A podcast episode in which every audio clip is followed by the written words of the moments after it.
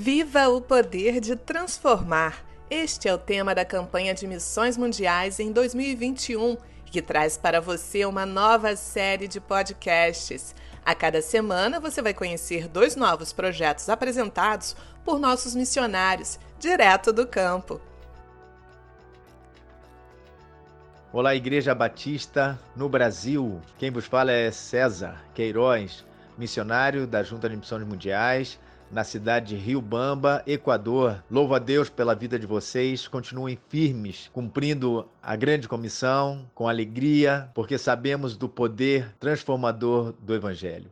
Portanto, vivamos o poder de transformar na graça, no amor do nosso Senhor e Salvador Jesus Cristo. Bem, eu, Deise Lousada, né, e o Luiz Felipe Lousada de Queiroz, nosso filho menor, já temos um ano e meio, né, que chegamos aqui na cidade de Rio Bamba, na Serra Equatoriana, e a gente pôde identificar que 80% da população da nossa província, né, eles, aqui os, o país é separado por províncias. Então, na província de Timboraço, né, 80% é, da população é de comunidade indígena, né, mestiços e e indígenas. A gente teve como uma primeira impressão né, o trabalho que estava sido proposto para nós quando chegamos. Felizmente, Deus tem a sua forma de, de agir e nós entendemos que Deus queria fazer daquele momento onde nós tínhamos planejado uma porção de coisas, né, fazer da forma que ele, do coração, do coração dele para a gente. Então a gente pôde é, entender que por, me, por, meio do esporte, que é a minha formação, a minha área de formação, né? Sou profissional de educação física. Sempre a gente teve essa, essa, esse entendimento né, do propósito para o qual Deus nos chamou ao ministério é, de missões através do esporte. Mais uma vez, Deus confirmou isso de uma forma extraordinária quando nós percebemos que, mais uma vez, no caso aqui, o futebol seria a ferramenta do poder transformador de Deus na vida de, dessas pessoas.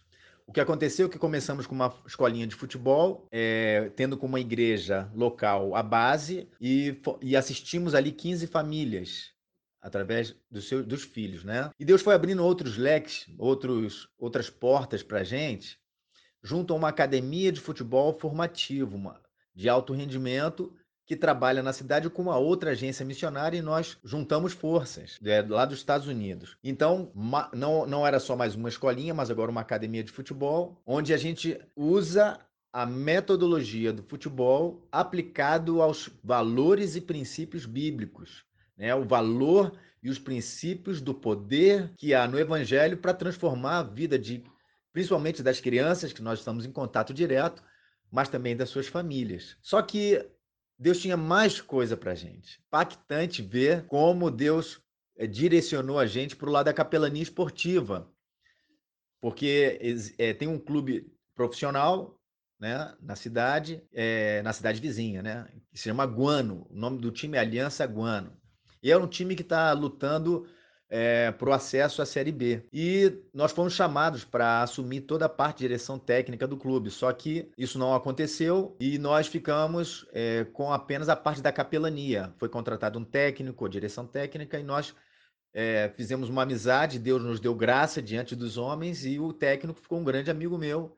E eu propus a ele o projeto Capelania Esportiva, ele abraçou de primeira e nós tivemos uma grande alegria de poder ver como a gente pode utilizar uma ferramenta com base no poder que Deus nos outorgou, né, como seus ministros, para poder usar essa linguagem do esporte, no caso o futebol, na sintonia de entendimento dos jogadores de futebol. Então essa foi a aplicação que nós demos essa essa roupa, né, para que eles entendessem o nosso propósito, que era manifestar o amor de Deus manifestar o poder de Deus na vida deles, na vida das famílias que estavam ali e, e poder ser testemunho né, do poder transformador de Deus. Esse, a capelania esportiva se deu exatamente assim, nesse contexto, né, vindo das escolinhas, uma academia de futebol, e chegamos num, num clube né, de, de futebol profissional aqui no Equador, conseguimos desenvolver esse projeto com, autoriza com autorização da diretoria técnica e da presidência do clube. Em um ano e meio né, de trabalho de capelania esportiva nesse clube, de Aliança Guano, nós já podemos, com muita alegria e dando glória a Deus, porque é Ele que faz tudo, podemos dar é, um, um resultado, né, uma resposta à igreja brasileira dos frutos que nós já temos visto. Toda sexta-feira existe uma, uma reunião dentro da concentração do clube, onde tem a maioria dos jogadores, e assistem, em média, de 20 a 15 jogadores assistem todas as sextas-feiras uma, uma reunião né, de, de cunho motivacional. Né? Mas a, a questão é que a gente aplica essa questão da motivação para o futebol né, com o contexto bíblico. Nós usamos é, vivências dos jogadores aplicada à, à palavra de Deus. Né? É a base que a gente traz para eles através de vídeos, apresentação é, de PowerPoint. Então, e dentro desse tempo que nós tivemos com eles, nós tivemos a alegria de ver o poder transformador de Deus na vida desses jogadores. É, sete jogadores tomaram uma decisão pessoal e pública de receber a Jesus como Senhor e Salvador no meio da temporada. O que aconteceu é que nós já propomos e eles aceitaram, né, é, o discipulado.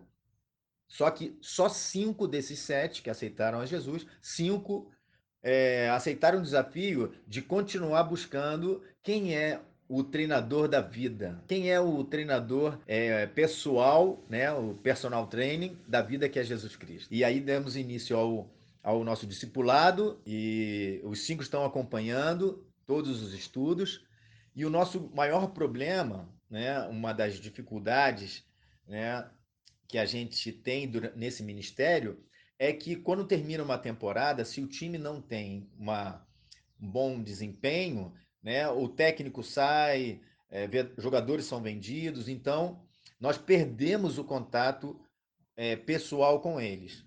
Só que agora, através da, da, das mídias, né, a gente tem a condição, por exemplo, durante esse período de férias deles, é, de pré-temporada, que eles não estão aqui, nós temos a possibilidade de fazer de forma virtual o discipulado.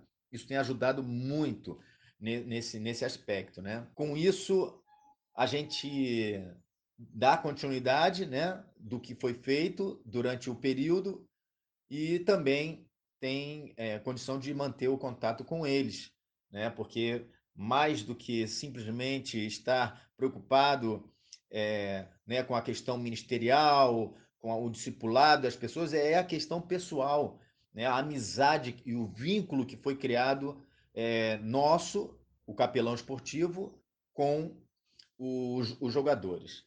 O, o que eu vejo que é, é, uma, é um projeto que está sendo já trabalhado e, e, que a gente pode é, colocar como uma meta futura, né, é que agora nós identificamos a grande desvantagem é, que nós temos em termos de capacitação e treinamento de novos capelães. São pouquíssimos, pouca gente preparada com conhecimento bíblico e com vivências esportivas, com conhecimento para que possa fazer uma associação dessas duas coisas e colocar em prática.